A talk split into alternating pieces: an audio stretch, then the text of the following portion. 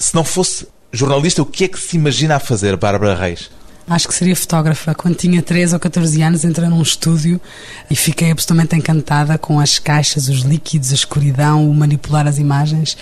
E acreditei que ia ser eh, fotógrafa e achei que ia ser nos jornais. Mas aqui estou. Nunca tirei uma fotografia para um jornal.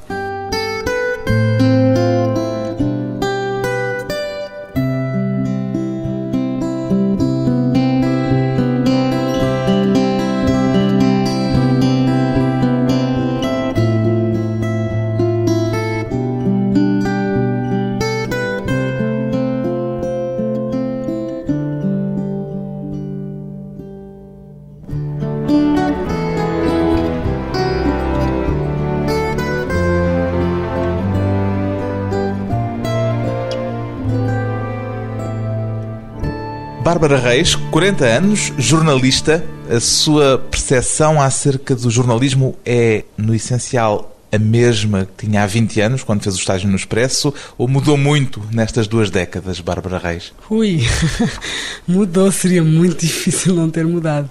O jornalismo ah, também mudou muito.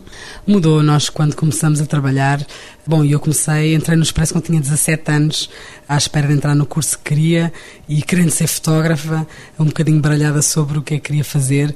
Portanto, tinha umas expectativas que eram, no mínimo, muito vagas. Aprendi muitas coisas, aprendi, bom, não só aprendi técnicas e formas diferentes de fazer jornalismo, mas aprendi também com as diferentes coisas que fiz sobre os mitos que há de parte a parte. Dos jornalistas em relação a quem os lê e de quem consome produto jornalístico em relação ao que é o jornalismo? É um triângulo de mitos. Dos leitores em relação aos jornais, que veem por vezes em pequenos erros. Uh, Grandes intenções malévolas. Precisamente, que veem em alinhamentos de notícias, uma pequena e uma grande, intenções ideológicas declaradas e programadas e manipuladas. Há também os mitos que as instituições têm em relação a nós, ao nosso trabalho, e não o percebem muitas vezes, a maior parte das vezes, não percebem o trabalho do jornalista, e vice-versa, e os mitos que há entre os jornalistas em relação ao trabalho das instituições quer sejam os governos, as empresas e por aí fora, onde nós também muitas vezes encontramos esse espírito diabólico por trás de determinadas decisões, quando depois, se formos a fundo tentar percebê-las, percebemos que elas foram assim, olha, por acaso. O mundo da comunicação social mudou muito nestas duas décadas. Mudou para melhor ou para pior? Eu acho que perdemos muito, perdemos mesmo. E fomos ganhando algumas coisas e seguramente no público estamos a conseguir ganhar algumas coisas, estamos a conseguir ganhar a profundidade e espaço que tínhamos perdido ali numa fase em que estávamos muito concentrados em ter textos curtos, porque as pessoas não tinham tempo, o leitor não tem tempo, não podemos dar textos tão grandes. Já desapareceu isso. Pelo contrário, hoje assumimos precisamente o oposto, que há sempre público não só ávido, eh, bem, o nosso público é seguramente ávido de profundidade, é para isso que nós trabalhamos, mas que há de facto tempo no dia a dia das pessoas para temas particulares, para longos textos. Eu quando digo longos textos, são textos de duas, três, quatro páginas. Quer dizer, mudou esse paradigma que entretanto fundo, se instalou do texto curto, da rapidez. O que nós temos hoje, eu acho que é muito interessante e que o online trouxe, é que de facto quem quiser saber o que se passa em dois ou três minutos, enquanto come um sanduíche na sua mesa de trabalho. Não precisa de comprar o jornal. É, não precisa comprar o jornal e em 5 minutos fica a saber que houve um atentado em Bagdá, que o Presidente da República disse isto e que na Assembleia se passou aquilo. Mas também, ao mesmo tempo, essa mesma pessoa, se quiser comprar um jornal, custa um euro, ou seja, dois cafés, e pode encontrar a uma quarta-feira qualquer, um dia normal da semana, um texto sobre o Afeganistão escrito pelo maior analista de Portugal e que tem três páginas. Ora, isto é, no fundo, hoje ter opções e isso é muito bom para os leitores. Qual é, do seu ponto de vista, a maior ameaça a que o jornalismo está hoje sujeito? Bom, o jornalismo hoje está com muito pouco dinheiro está com esse grande problema. Portanto, é a ameaça económica? É, é, quer dizer, nós temos que encontrar aqui um modelo de negócio, não é? Como se diz, não há de facto um modelo de negócio. Eu tive agora este verão três semanas em Washington e constatei com algum alívio, mas com tristeza, que eles também não sabem qual é o futuro. O problema é que se instalou um bocadinho a ideia do gratuito, de que a informação flui de uma já forma está. fácil e gratuita e as pessoas sentem que podem ter. Mas já está, eh, também já está a desaparecer isso, porque já se começa a pôr em causa que o gratuito puro e total para tudo seja o futuro. Já há um grande debate em alguns jornais sobre, por exemplo, voltar a fechar a opinião a assinantes. Portanto, isso é um debate em evolução. Mas, por outro lado, novos caminhos estão de facto a ser explorados.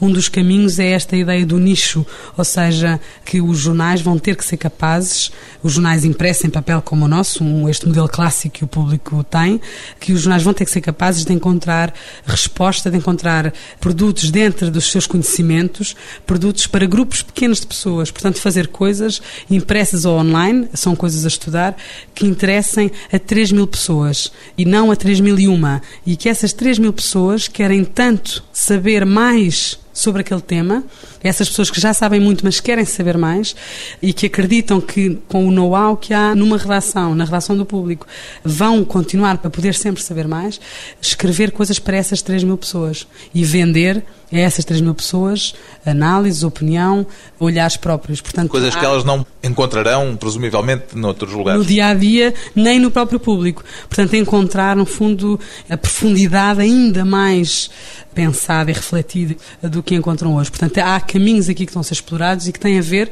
porque é que eu estou a falar disto? Porque isto seriam coisas que custariam dinheiro, não é? E já há muitas, há alguns modelos a serem explorados neste sentido e esse pode ser um dos novos caminhos do público. Pois bem, a jornalista Bárbara Reis é a nova diretora do Jornal Público. Qual é o maior desafio que o público tem pela frente? É ainda o desafio económico de que estávamos a falar eh, há instantes? Seguramente esse é um dos grandes desafios que temos. Temos desafios jornalísticos. Vamos nos tornar um jornal obcecado com a isenção e com a independência. Vamos nos tornar quer dizer que é algo que pretende mudar. É, a partir de hoje, a grande obsessão do nosso jornal. É manter uma tradição. O Público sempre foi um jornal que trabalhou para isso. Mas o jornal é público, passe o trocadilho, tem tido dificuldades de relacionamento com o governo. É por isso que fala dessa mudança em perspectiva? Nós não estamos a olhar para trás, esta nova direção não vai olhar para trás. Muitos de nós estamos cá há 20 anos, portanto, o olhar para trás é um olhar com respeito, porque é a nossa história, são os nossos 20 anos. Mas quando digo não vamos olhar para trás, é no sentido de nós estarmos de facto muito, muito, muito, muito concentrados no futuro. Mas vão tentar reabrir canais de comunicação que, entretanto, se entupiram? Dito isto, obcecados pelo futuro também, nós temos consciência de que há uma percepção externa de que o público viveu nos últimos tempos um excesso de carga ideológica e, portanto, conscientes de que existe essa percepção, estamos preocupados com isso e, portanto, vamos trabalhar nesse sentido para que desapareça isso e as pessoas possam confiar que a informação que leem no público é uma informação isenta e independente, onde haverá, como é óbvio, espaço para a opinião, a opinião acutilante, a opinião plural, a opinião da esquerda e da direita e também, nesse sentido e com essa preocupação, passamos, como já viu, a ter editoriais não assinados. O que é que significa para si a ideia de jornal de referência, Bárbara Reis? Um jornal, de, hum, um jornal de referência, bem, é o meu jornal, é o jornal... Não estou a falar do público em particular. A minha pergunta é mais em tese. O que é que um jornal de referência não se pode permitir, por exemplo? Eu digo o meu jornal no sentido de é o jornal que eu quero ler, não é o meu público, é o, o jornal que eu quero ler. Ou seja, é um jornal que é feito para pessoas curiosas, pessoas atentas. O jornal de referência é um jornal que é feito para pessoas que sabem, mas que querem saber mais. É um jornal que surpreende, é um jornal onde eu aprendo coisas. Isso para mim é um jornal de referência. Atribui ao facto de ser mulher alguma importância nestas suas novas funções como diretora? Bem, eu, para que não houvesse dúvidas, até engravidei. Isso foi mais uma técnica para tentar convencer o nosso acionista a mudar de ideias. Mas não resultou. Não, quer dizer, não há. Sinceramente, não. Não me vejo.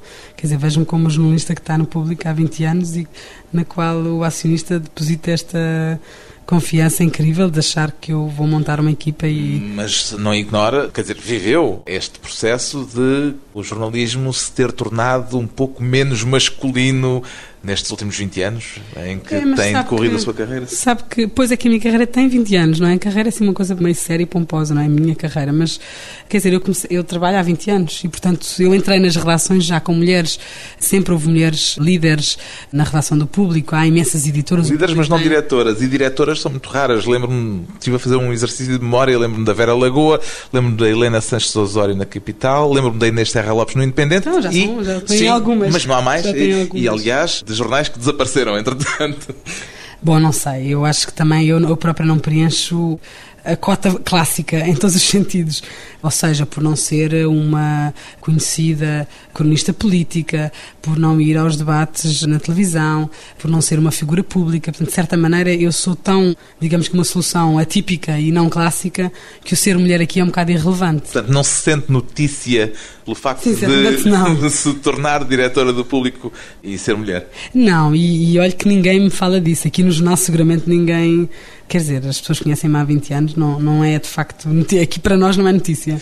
Uma mulher à frente do público. Depois de uma breve pausa, voltamos com a nova diretora do Jornal Público, precisamente, Bárbara Reis, entre Lisboa, Nova Iorque e Dili.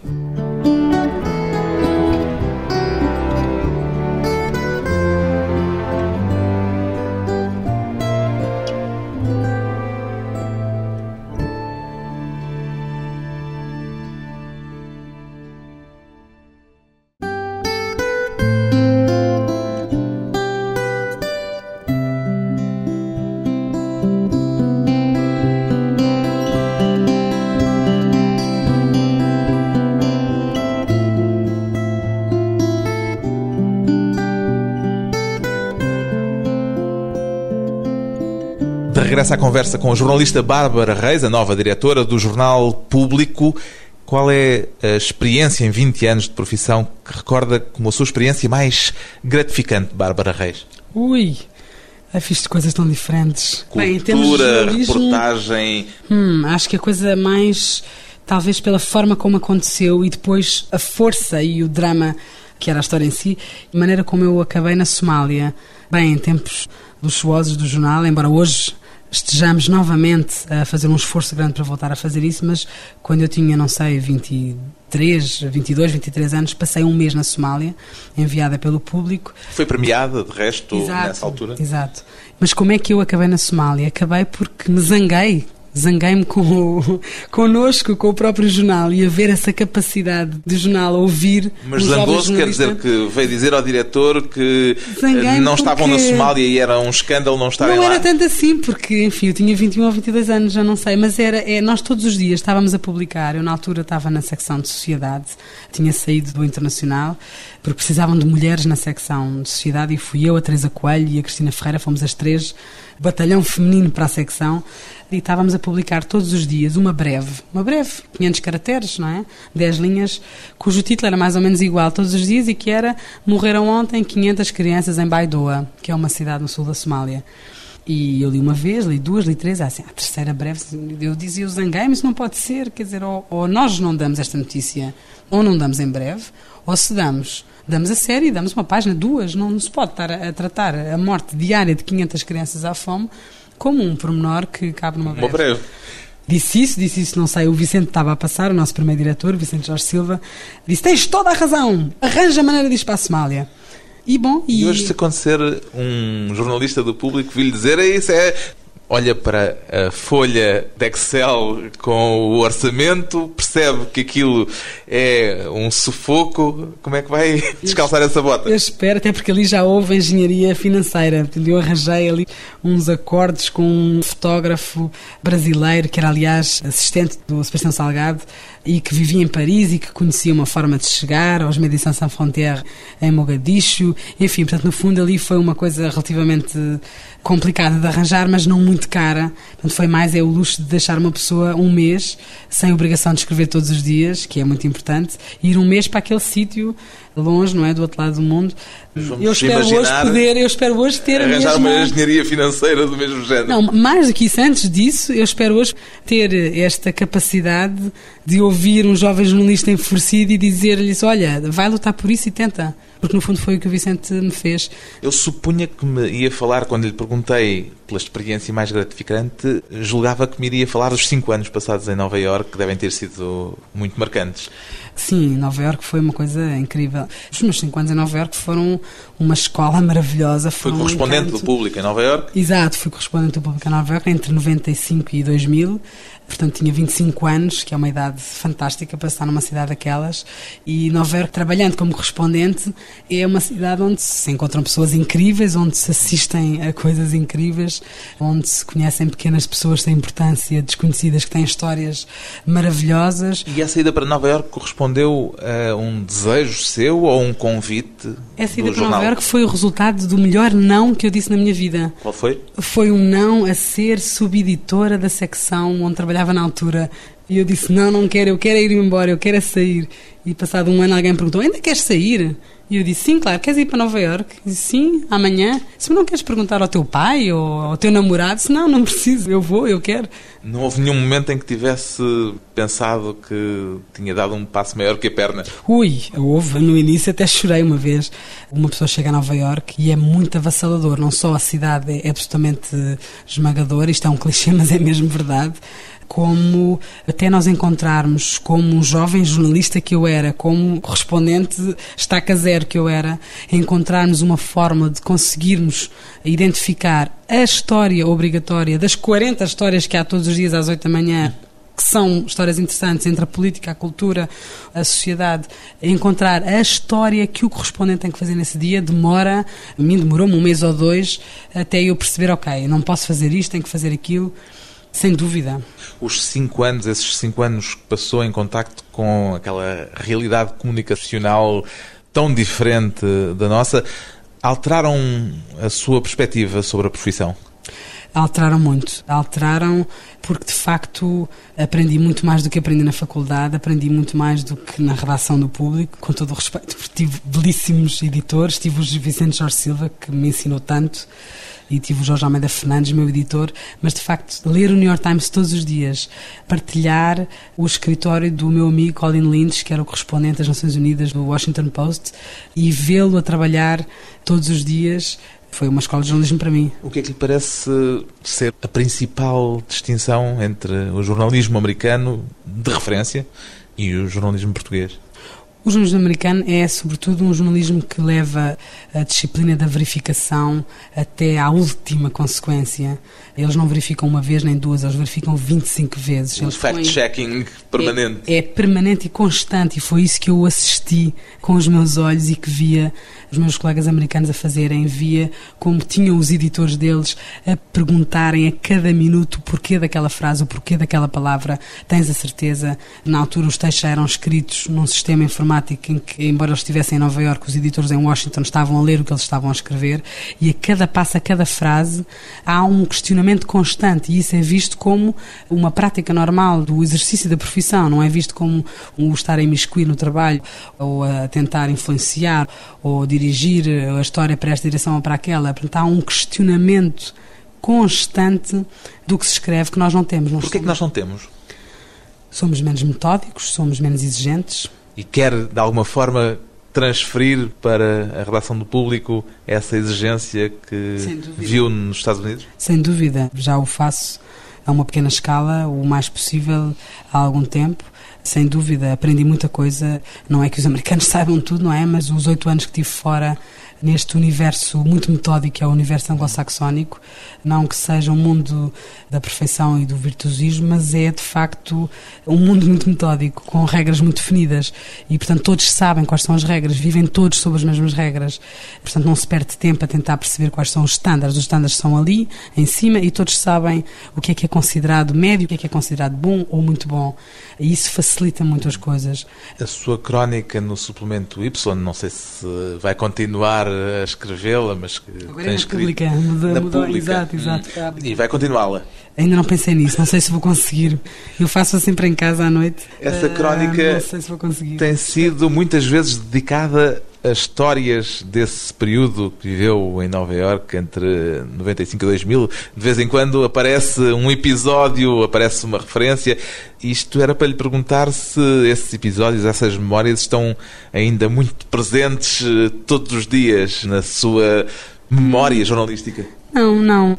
O critério do coffee break será alguma coisa dessa semana que me despertou interesse e que me fez lembrar alguma coisa. E as histórias que vão surgir... Muitas vezes vão ter a Nova Iorque. Vão ter a Nova Iorque, onde vivi 5 anos, muitas vezes vão para a Ásia, onde vivi 3, ou para a infância. Esta semana, por exemplo, é sobre o Giuliani, precisamente, é a mudança da cidade. Mas pronto, há eleições amanhã em Nova Iorque, era um bocadinho inevitável. E o Giuliani tem enchido os jornais com, com, loucuras, com as loucuras que ele diz. E, portanto, de certa maneira torna-se inevitável porque foi o, o mayor do meu período, foi ele, não é? E a cidade mudou com ele, para o bem e para o mal.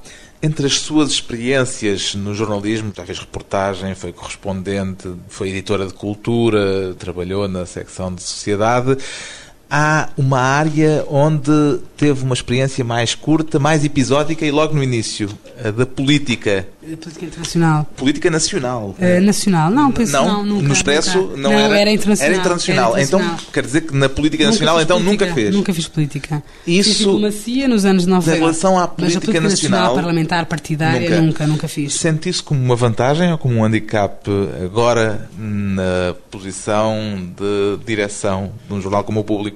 Eu acho que metade do mundo sente isso como um problema, a outra metade sentirá isso como uma vantagem. Pergunto-lhe que... é assim. Exato. Provavelmente há muita gente baralhada, intrigada, mas quem é esta? Quer dizer, eu não vou fazer de conta que sou uma coisa que eu não sou. Nunca fiz política partidária, não é que não gosto, não acompanho, não fiz, não foi.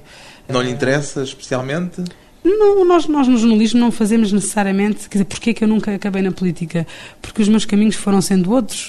Entrei no internacional, um bocadinho por acaso eu queria ser fotógrafa, mas acabei por ir para a sociedade. Escrevi muito sobre saúde, sobre SIDA. Na altura, a SIDA era uma doença nova e havia histórias incríveis todos os dias de discriminação, coisas horríveis que hoje felizmente desapareceram. Depois, uma pessoa vai para correspondente, escreve sobre tudo, não é? Desde o desporto à Casa Branca. Depois tive o intervalo nas Nações Unidas em que o Zé Manuel Fernandes me deixou ir ficando mais seis meses, mais seis meses, acabei por ficar quase três anos com a condição de quando regressasse tens que editar a cultura porque é necessário. Não calhou. Portanto, digamos que depois nacional. é um bocadinho. Mas é vantagem ou é handicap? Quer dizer, pode tornar-se uma vantagem? Provavelmente hoje neste momento pode se tornar uma vantagem, sim. Neste momento a história do jornal. Em que sentido? no sentido de as pessoas nos poderem dar uma oportunidade, uma nova oportunidade genuinamente. Ou seja, como as pessoas não sabem o que é que eu sou politicamente, nunca me viram comentar política e não me conhecem sequer, vão ter que nos dar uma oportunidade verdadeira, deixa ver o que é que estes vão fazer, não é? E nesse sentido poderá ser uma grande vantagem. Eu espero que sim, que funcione dessa forma. Um rosto novo para o novo rosto do público. Um novo começo, um novo começo. Depois de mais um curto intervalo, voltamos com a jornalista Bárbara Reis em público.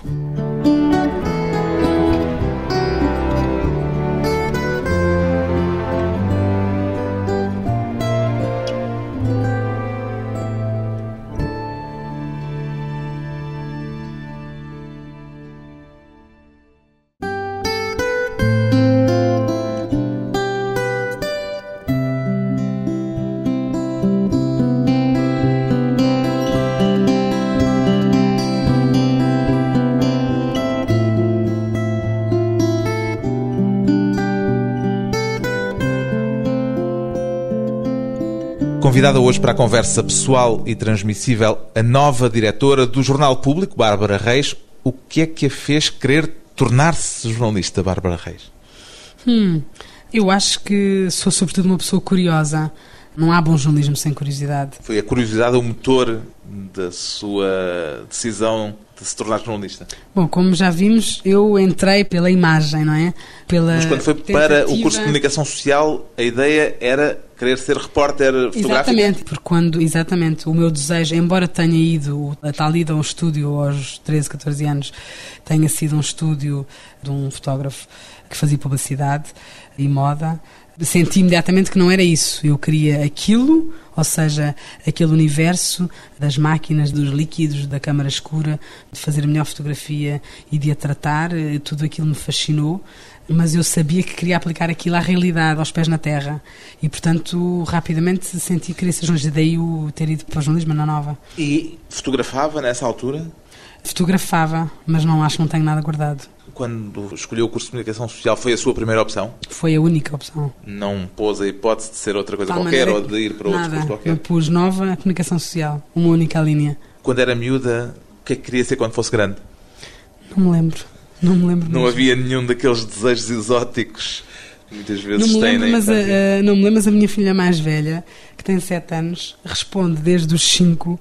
Eu não sei se não teria, provavelmente teria uma resposta parecida. Sempre que lhe perguntamos o que é que queres ser quando fores grande, se ela responde: Mas, oh mãe, eu sou tão nova, só tenho 7 anos, como é que queres que eu saiba? Eu não sei se eu teria sido assim, porque nunca ouvi ninguém contar. Ah, quando ela era pequenina queria ser bailarina, nunca. Tem antecedentes familiares na comunicação social. Não, Portanto, o jornalismo era um território totalmente, um continente totalmente por desbravar por desbravar. para si. Totalmente. Quem foi a primeira, para si, a primeira figura tutelar no jornalismo? Bom, eu tinha 17, 18 anos, não é? Quando entrei no Expresso. As pessoas que me ensinaram muitíssimo no Expresso foram o João Carlos Silva, que hoje está na sábado, e o Zé Cardoso, que continua no Expresso, com quem aprendi, enfim, um milhão de coisas por segundo. Mas foi na prática, portanto, não Foi foi, ainda durante o curso Ai, no curso não aprendi nada, foi terrível. que não chegou a terminar. Que não cheguei a terminar, porque... Porquê? como- Por de se ter aborrecido, entretanto? Não, quer dizer, o curso não era assim muito interessante. Erro meu que devia ter escolhido outra coisa, devia ter escolhido História. Rapidamente percebi. E o que é que estaria a fazer com o curso de História? Provavelmente A o mesma mesmo. coisa? Provavelmente o mesmo. Mas saberia mais coisas que não sei, que agora demora mais tempo a recuperar. Quer dizer, foi fazendo pequenas coisas. Tive um- uns primeiros meses em que fazia breves? eh, tudo e mais alguma coisa. Comecei a fazer breves porque eu tinha 17 anos. Aquilo era um, foi um- uma brincadeira de verão. Lembra-se mero primeira acaso. coisa que assinou? Não me lembro da primeira coisa que assinei, mas lembro-me. Portanto, eu tive dois anos no Expresso e, foi, e ao fim dos dois anos o público, os séniores, não é? O Vicente, o Zé Manel, o Jorge Vemos, o Nuno Pacheco, começaram a criar o público e às tantas o Vicente disse: Ai, tragam aquela rapariga, como é que ela se chama? Que fez aquela coisa muito gira dos refugiados. Era a Bárbara. E era eu. Portanto, essa para mim é um bocadinho a primeira história que eu fiz. E o que era a Obviamente, coisa muito gira dos refugiados? eu não me lembro bem, mas foi uma coisa que fiz para a revista e que vim fazer aqui ao lado, aqui ao pé do jornal, na, na altura era a sede das Nações Unidas aqui em Lisboa, e lembro-me que vim aqui falar com uma senhora sobre uns refugiados, já não me lembro qual era, sobre que país. A penso que- nacionalidade, nem eh, nada. A senhora chamava-se Siemens, é um nome inesquecível. Não me lembro de qual era a história, lembro-me, pronto, que eram refugiados, provavelmente África, e que pronto, e ficou aquela história gira dos refugiados. Nestas suas duas décadas de profissão há um momento de interregno. Hesitou antes de aceitar eh, Hum. tornar-se porta-voz da UNTAET, a missão de paz das Nações Unidas para Timor-Leste? Eles enganaram-me. Não me diga a ninguém, mas eles enganaram-me. Porque eu não queria ir e disse que não, não ia. Eles convidaram-me. Porque eu passava a vida nas Nações Unidas a cobrir as negociações. Houve ali um ano intensíssimo. Todos os dias o Jaime Gama ia, todos os dias é um exagero, mas enfim, com muita frequência, uma vez por mês. As reuniões com o ministro Ali Latas. Exatamente. E hum, o Ali Latas, bom, um dia veio-me cumprimentar. E, hum, portanto, eles convidaram-me. e Eu hesitei e disse: Não, vocês estão doidos, agora vou trabalhar para um gabinete de imprensa. Nunca ninguém me convidou para ser porta-voz. Isso é. Mas foi porta-voz. escrito. Fui porta-voz durante a maior parte do tempo, mas foi uma coisa que aconteceu lá. Quer dizer, sem planeamento nenhum, um bocadinho. Então era para ir É um fazer o bocadinho a quê? história da minha vida também, as coisas acontecerem sem serem planeadas. Mas eu, eu disse que não, que deixar de ser jornalista para ir trabalhar para um gabinete de imprensa que não me interessava. Falei com muitos amigos na altura, com amigos americanos, e acabei por dizer qualquer coisa do tipo: bem, mas se fosse para dar formação aos jornalistas timorenses, isso interessava-me. E a ideia, portanto, E quando partiu sim. Dili, era ir dar formação aos jornalistas Era, timorenses. Eles disseram-me que sim. Então está bem, Bárbara. Mas foi um engano que durou três anos. um engano que durou três anos. Quer dizer, quando cheguei percebi imediatamente que essa não era a ideia. Na verdade, aquilo era uma coisa, havia ali alguma. Quer dizer, estava tudo a ser preparado e, portanto, havia um grande gabinete de informação onde, de facto, se fazia televisão, rádio, onde havia formação, onde havia revistas, com muitos timorenses que estávamos ou a formar ou antigos jornalistas timorenses que estavam, no fundo, a regressar à, à normalização, alguns jornalistas que tinham trabalhado anos e anos nas montanhas, portanto havia ali assim, um grupo muito diferente de pessoas, mas eu de facto fui posta logo no gabinete de imprensa e disse, não, tu tens aqui, aqui é que tu vais ajudar porque nós aqui precisamos de jornalistas verdadeiros. Aceita que se diga que nesse período se passou para o outro lado. Bom, quando Jorge Sampaio foi a Timor, houve uma altura em que eu estava ao pé do Sérgio Vermel, que era o, o administrador de Timor, não é? Portanto, e era o meu chefe, e o Sérgio quis apresentar-me simpaticamente, esta é a Bárbara Reis, e o Jorge Sampaio disse, ah, eu conheço-a. E o Jorge Sampaio disse, agora está do outro lado. E, o- era assim que se sentia? e o, o Sérgio deu um grande sorriso e abraçou o Jorge Sampaio e disse: Do outro lado, Nós estamos todos do mesmo lado, estamos todos do lado do bem. Bom, isto foi simpático da parte do Sérgio. Qual era a sua percepção mas do, de do facto, terreno?